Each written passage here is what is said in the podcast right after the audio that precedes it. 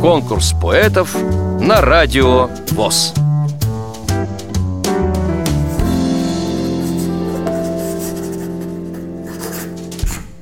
Здравствуйте, я Панова Марина из города Тюмени. У меня вторая группа по зрению с детства. Училась в общеобразовательной школе. Работаю на Тюменском предприятии инвалидов по зрению. Сейчас нахожусь в декретном отпуске по уходу за ребенком. Участвовала в разных творческих мероприятиях. КВН, Салют Победы, конкурс первичек и так далее – как на региональном, так и на всероссийском уровне.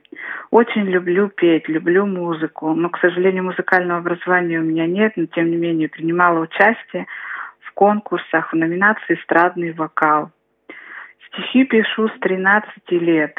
Читала их только своим знакомым. Они говорили мне, что мои стихи очень печальные и пессимистичные, поэтому на широкую аудиторию я их не представляла. И даже какое-то время перестала писать. Но когда родился мой долгожданный сын, ко мне снова вернулось вдохновение. И теперь я пишу о природе, о жизни, сочиняю поздравления с днем рождения на праздники и, конечно, посвящаю свои строки своему любимому сынуле.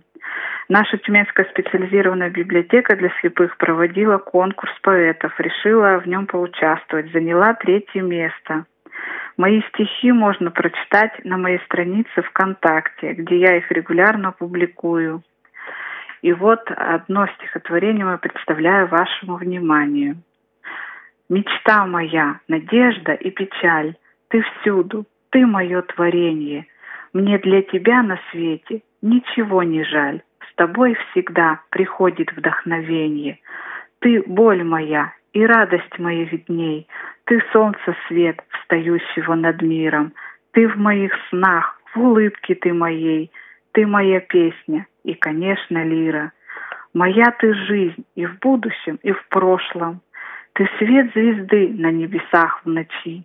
С тобой хочу я думать только о хорошем. Ты пламя негасимой той свечи.